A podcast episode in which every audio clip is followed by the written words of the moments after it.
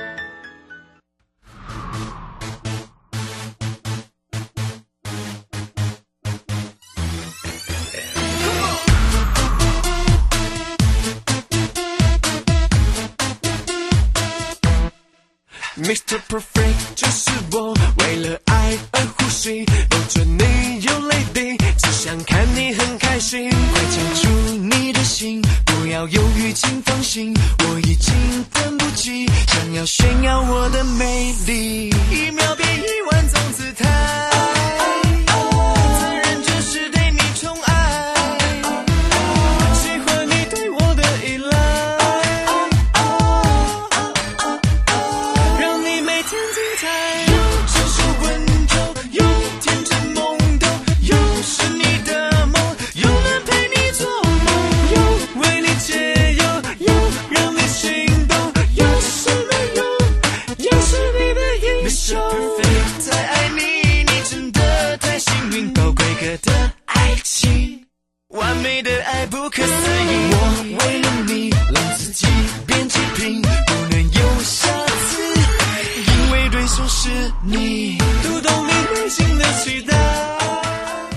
到一点零五分了，再度回到了 YOYO Live Show FM 零四点一正声广播电台，陪同大家，让大家轻松一下。来到了生活法律，待会呢，回到了台北地检王明玉主任检察官，时间会来聊到了哦。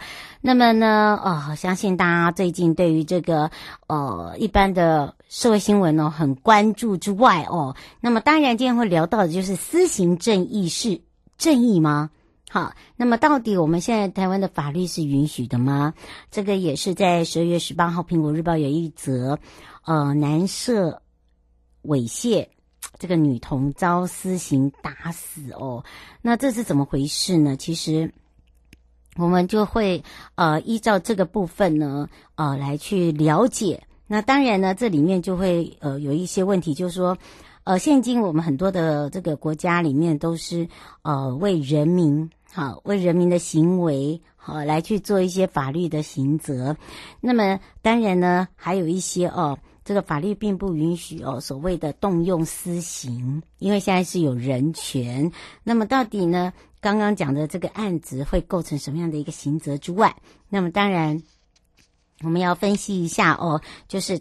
这个新闻报道，有人说出了一些气愤的话，啊，譬如说啊，我要把他杀了啊，怎么样啊？这到底会不会有触犯刑责？因为这又是透过这个广播媒体或者是电视媒体啊，呃，基本上就会有所谓的问题。那这些问题呢，我们要怎么样来去解决它？然后了解说，诶，这个后续哦，我们该怎么样去处理它？这个也是呢。呃，很多的朋友要多加的这个注意一下自己的言行举止。那到底呢，有哪一些情形是属于义愤？义愤的意思就很生气，好，这讲求正义，这个愤怒，这个义愤，好，这个部分。那么甚至呢，有时候呢，呃，这个义愤之余哦，自己都不小心就触法了。那里面当然会有一个啊、譬如说伤害罪啦，哦，因为他。为了伸张正义啊，这打抱不平，他可能去这个法院啦、地检门口啊，哦，甚至嗯，肉搜，现在这个肉搜啊，大家都很流行哦，一下就知道哦，这个人住在哪里。那有时候还会找错人，好，可能找到他的家人，找到他的邻居，不等。那当然跟这个户籍也有相关的，有时候真的不是住在户籍地哦。那么当然这个时候也要跟大家好好的说一下，那这个部分到底要怎么样来让这个民众可以更清楚、更了解哦？这个气氛 会不会引发一些呃义愤？好，那义愤跟气愤这两个字虽然差一个字，那差别在哪里？可能也要跟大家说一下。好，那当然今天我们要来看一下，就是这个公诉罪，呃，这个部分呢，是因为呃，这个反莱猪这个医师哦，就是苏伟发，哦、当然呢，他说到了这个言论里面有对人体有害，那么被卫福部提告，呃，说提告这个所谓的。呃，违反食安法的部分，那卫福部部长陈时中昨天也特别讲，最主要是能以正视听，错误的讯息不要再传播，若可以就不会提告。但是食安法里面呢是属于公诉罪，可能因为这个跟这个法律是有牵扯的哦，这是没有办法，可能就。不会像他讲说哦就不告了哈那么简单。法务部部长今天呢在这个接受访问也特别讲到，检察官呢受理后呢会依法处理。那么当然呢这个莱猪呢在明年元旦就要开放进口。那苏伟硕医师呢目前公开声明说这个呃莱猪。呃，等于是说这个莱克多巴胺，呃，比这个摇头丸还要毒两百五十倍哦，那真的是很可怕。那么遭到食药署就说你这样是散播不实的谣言哦，这样的一个讯息。那么当然，这医师也讲到，脸在脸书说这个莱剂比摇头丸毒两百五十倍，可以修改变成是零点二五倍。好，那么当然呢。昨天这个陈时中部长也讲到了，这个税这硕虽然更正错误讯息，但是对于社会大众来讲，没有说清楚，会觉得，哎，这个事情好像也没有一个结尾哦。好，那么当然呢，部长呢在立法院接受媒体访问的时候，呃，说到了这个实安法呢是告诉乃论，是否呃不能说撤告就撤告。那么当然，蔡清扬部长也讲，按法律规定啊。若属告诉乃论的话，那么告诉人当然能够撤告。那若是属非告诉乃论，你看就差一个字哦。检察官受理的话，还是会依法处理。那至于呢，里面会有一个网际网络视听服务管理法，还有就是数位通讯传播法。这个草案未来是不是由国家通讯委员会 MCC，还是说法务部执法？好，蔡金祥部长也特别讲，这不是法务部主管管法规。若各部会寻求意见的话，那当然法务部也会尽量的提供。好，这也是跟大家说明。那么当然现在呢，AI 智慧是越来越进步，不管是用在学生念书啦，哦，或者是呃社会大众啊，甚至工作都会有呃这个相关的部分。那么对于法务这一块呢，第八届的台中彰化。依法论坛呢，这一次也是用 AI 人工智慧的方式哦，来医疗纠纷、民事责任来做一个探讨。那么随着科技进步，所以这个人工智慧不再是所谓我们看到电影那种情节。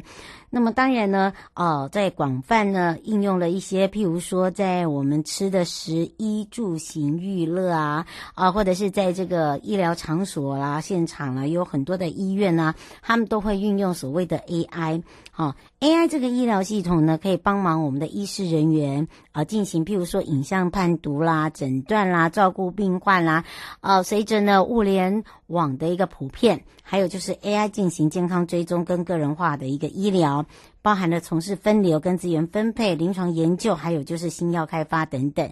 变成说它运用的这个时间，还有它用运用的这个次数是越来越广大，而且是很普及化了。那么说到了呢，用在这个所谓的呃巨量医学患者或疾病的资料进行分析演算，啊，经由深度的这个操作，智慧医疗的决策，资料的收成呃收集的一个过程呢，会涉及这个患者的隐私跟个人资料的保护议题。所以，医师是否会使用 AI 的医疗系统辅助来进行治疗？患者有没有权利知道的话，或者是决定？再者，就是当 AI。医学所医疗的这个系统发生了失误该怎么办？好，这也是我们在探讨的。还有就是涉及法律责任的风险会不会有？还有包含了哎什么？这是会有什么样的法律责任？大家会吓一大跳哦。好，当然呢。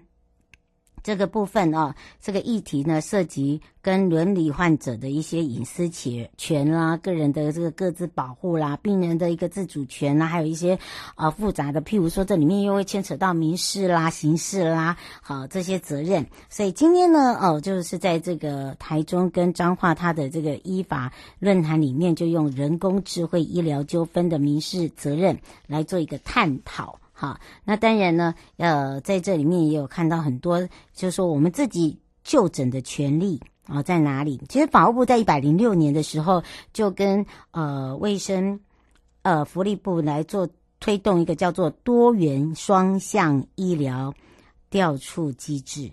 那么呢，由诉讼外的第三方的专业医师，好律师来参与医疗纠纷，来协寻最佳的解决方式，降低所谓的双方的误会或冲突。那么当然呢，呃，这一次的彰化、台中、台南地检署做一个示范，好，来试试看，鼓励这些检察官呢，在处理这个医疗纠纷的案件呢，是不是可以用一些比较多元化的。啊，像这个医疗调处机制一样，啊，建立一个这个所谓的医病关系，好、来让这些医病跟呃这个医法可以相融，这样就会有三个这个三赢的一个局面哦，这也是我们希望看到的地方。好，当然呢，这时候我们要来看一下喽。那么律师法新制元旦要上路了，这是律师各自的大公开，方便大家可以查询。那么大家都知道有一些司法。黄牛啊，尤其是在年底哦，真的真的太多了。他肯定跟你照相，或者是呢，甚至他会截取你的图片。好，然后就呃表示认识你啊，等等啊，要特别的小心。那么说到律师法新制的最大特色，就是你可以透过法务部律师查询系统网去查这个律师的资料。那么历这个十四年才完成修法的律师法新制呢，在一月一号就要正式上路。新法呢完成的律师法最大的特色，就是透过我们刚才讲的这个系统，包含了这个律师的个资。所属的地方公会、惩戒的记录、事务所的通讯，还有律师的照片，通通都是公开的。好，让你可以更多的了解。其实律师法的修正是很大工程，有五十几条的条文，增加到一百多条。好，面对的都是最懂法律的律师，所以开了百次的会议，过程很艰辛。那么，当然。台北律师公会退出律师公会全国联合会的运作，如同就是哦夫妻离异。幸好呢，历经多次的会议，才让这个律师法修正通过，也让这个律师界又破镜重圆。所以一月一号呢，就可以更名叫做全国律师联合会，哈，就没有再分呃你我他这样子。那么。除了这个以外呢，你可以哦，就是譬如说你要查这个律师的时候，你就简单看姓名、性别、出生年月、相片、事务所联络方式，还有他的惩戒记录，一目了然，让大家很清楚，也非常了解你现在要帮你承办的律师，或你要委托的律师，你想要找的律师，他的专攻专能是什么了。好，马上回到了台北地检王明玉主任检察官时间喽。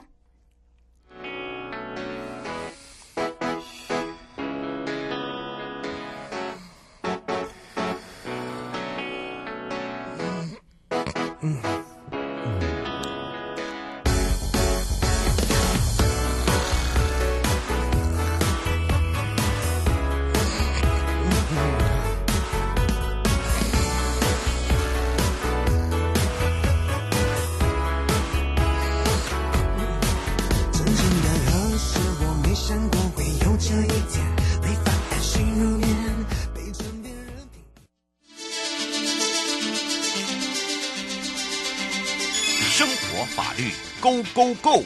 你我生活的好伙伴。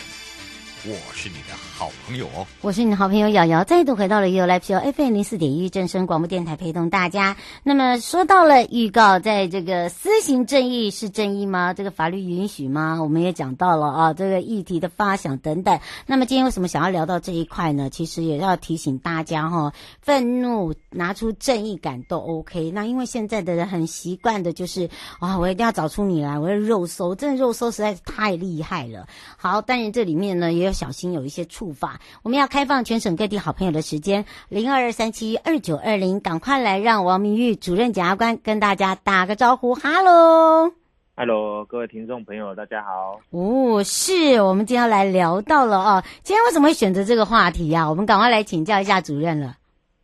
哦，没有啊，就是之前在那个上个礼拜吧，上个礼拜刚好看到一则新闻，十八号的时候，就是看，嗯、对对对，就刚好看到一个南投的新闻，刚好最近南投看好，好好好几个那个都是案件都在这附近，对，为什么？大家也觉得好怪，欸、不晓得、嗯、现在人可能那个情绪控管可能会比较差，有点问题，嗯，对是。那刚好看到一个这个案例啊，嗯、就是哎，如果大家记忆犹新的话，就是看到一个，就是有有有一对父母，可能他们去 KTV。然后就怀疑可能呃女童被这个另外一个男生猥亵，嗯，后来就把那个男生把他拖出去打一打，结果那男的后来就死掉了这样子。哎，真的。大家对对，大家都想说，哎，这个生气的时候打人啊，或者说这个会不会就构成这个义愤杀人这样子？嗯，不过要提醒大家，如果大家呢喜欢看影集啦，或者喜欢看一些呃这个侦探类的啦，或者是一些这个法医的这个呃长剧，因为现在有很多的呃这个可以搜寻的网站哦，去看，那你会发现哦，其实你不要认为说，哎，我我只是不小心推他，我只是打他，那我可能就这样就死了。好，真的很多不一样的，对不对？对。嗯，这个情况真的有时候会让大家吓一跳，说：“哎，我又不是众人哦。”可是呢，问题是就是下手的点，或者是他自己有没有本身有一些慢性疾病，或者是说哦，他那一天刚好在之前有什么样的受伤，因为我们都不知道嘛，对不对？对对对。尤其实务上最难认定的就是那种打群架的，嗯，因为每个人来都说，其实我只有摸他一下，或打他一下，或者是对踢他踢他屁股都有。我们看到法庭 就这样子，哎，怎么就死了啊？这个责任到底是谁的？哈，就开始。你的啦，是你先踢的啦，对对对对，你先打的啦，对不对？这时候你就会看到我们帅哥主任就开始很像维士，好，一个一个慢慢说。对 对对，嗯，大家都觉得跟他没有关系这样。嗯，那到底有没有关系呀，主任？哦，这个其实我觉得，呃，义愤杀人这个哈，就可能就是第一个就是说我们呃从那个施行正义啊，嗯，其实如果大家呃听众朋友，其实我们常常看那个欧美的片子哈。那其实蛮有趣，就是，呃，每次就是当事人打完之后，然后警察才来嘛，就是反正该死的坏人都死掉了，然后该留下来的人都留下来，然后最后就警察开着警察车来了，应该常常会看到这种场景啊，哈。嗯。那还有一种，还有一种骗子是在讲说，就是，诶，有时候就是呃，公权力力有未逮，也就是说，可能警察他。呃，动作很慢啊，哈，然后导致当事人觉得说这个正义没有办法及时伸张，嗯，然后他就会自己去做一个呃及时伸张正义的一个动作，哦。那像这个就是说有关这个施行正义啊，这个算算不算是一种正义？那法律到底允不允允许这种情形？那目前其实世界各国大概都是一个法治国家，然后比较不强调所谓的这个以牙还牙或者是以眼还眼这种概念。嗯，那所有的人民的一个行为，大概就是说你要依照法律的一个规定了哈。那原则是禁止所谓的这个自力救济。那台湾当然号称一个呃民主法治国家，嗯，当然我们也是禁止民众动用这个私刑，然后嗯，那原则就是说，如果说呃有纠纷，嗯啊，如果大家有纠纷的话，其实要到这个公部门来。那公部门大概负责的业负责的这个业务，大概就是以司法机关，也就是说。如果你有纠纷，不管是民事纠纷啊、刑事纠纷，其实你都要跑到这个司法机关来处理。嗯，那本件哈，本件这个案例大概就是说，呃，这个义愤杀人为什么要探讨这个问题？也就是说，一般我们的杀人罪大概它的刑度相对会比较重一点，也就大概呃可以判到死刑啊，或者无期徒刑，甚至十年以上有期徒刑哈，等等等。嗯，但是如果说你有符合这个所谓的这个义愤杀人。然后像我们上次有讲到所谓的义愤伤害哈，对，这个在刑度上这个是会降低哈，降低。那尤其如果说你呃可能达成和解，对方也不追究，哎，其实法官可能这个不断在打折，也就是说刑度上他可能不断打折，会打到蛮低的。嗯，是。但是也是因为这样子哦，就是说他这个构成要件是比较严格，然后就是说，因为他毕竟刑度是减轻嘛，所以他认定的要件是比较严格一点。那早期我们大概呃实务上的见解都是，诶常常发生，大概就是那种先生看到这个奸夫淫妇啦哈，哦愤怒或者愤怒，对对对。那可是愤怒跟易怒不是不一样吗？嗯，诶其实其实呃愤义愤其实就是一个正义的愤怒，如果解释上就是一个正义的愤怒，毕竟你就是要一个基于一个正义的愤怒，就是说。你不能够因为一个不法行为愤怒了哈，你要基于是一个呃合法行为的一个愤怒。那你看到这种行为，其实呃，你你可以就是去等于是呃主持一个正义的哈，主持一个正义。那其实像现在呃实务上的一个见解，其实也蛮多的哈。其实我大概查了一下，其实呃近年来其实呃也是有一些不乏这种案例，比如说像很多那种啃老族啊哈，嗯，像很多那种小孩子，就是比如说他。呃，吸毒啊，或者是喝酒啊，然后其实也不去工作，然后没钱就找家里要这样子。是。那常常有时候这个，甚至有时候不给他，那他就动手殴打哦，比如说父母亲。嗯。那其实像这种之前也有发生过类似这样案例哦，父亲可能看到这种情形，那当场可能就把他打死了。这个实务上是有认定哈，认定说这个会构成所谓的这个义愤。呃，杀人罪了哈，嗯，是。那当然，其实呃不构成是比较多了哈。一般民众呃不能说啊，我自己觉得说呃这个基于正义的愤怒，然后我就替天行道哈，就铲奸除魔哈。大部分其实案例比较不会构成啊。那我大概查了一下，像之前也有一个案例，就是呃新北那时候有一个案子，就是呃有一个就是他儿子哈被一个呃闯红灯的。骑士把他撞死，是，那他就觉得看他这个好像也没有这个呃悔悟之意哈，然后就很生气，就把他杀掉哈。嗯，那后来这个案子其实法院后来判决是呃没有构成所谓的义愤杀人啊。嗯，第一个就是说他呃不是在现场哈，不是在现场。我们这个义愤哈，它其实要两个要件，第一个要当场哈，当场哦，当场。第二个当然是基于义愤哈，义愤就是这两个很大的一个要件。那很多都是事前或者是事后啊哈，就是说。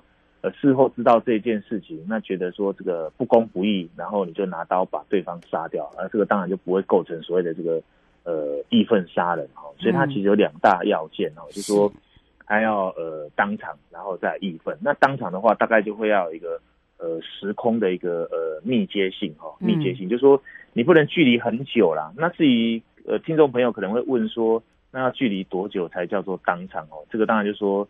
呃，我由这个呃法院依照当时的一个客观环境，嗯，来认定这样子。是，呃，张小姐想请教一下，呃，主任哦，他刚才讲到说，你讲的这个是当场跟这个基于义愤呢，他说这个义愤呢，你都已经伤，呃，会不会用在呃，譬如说很多是家暴案件，然后导致杀人，这也叫义愤吗？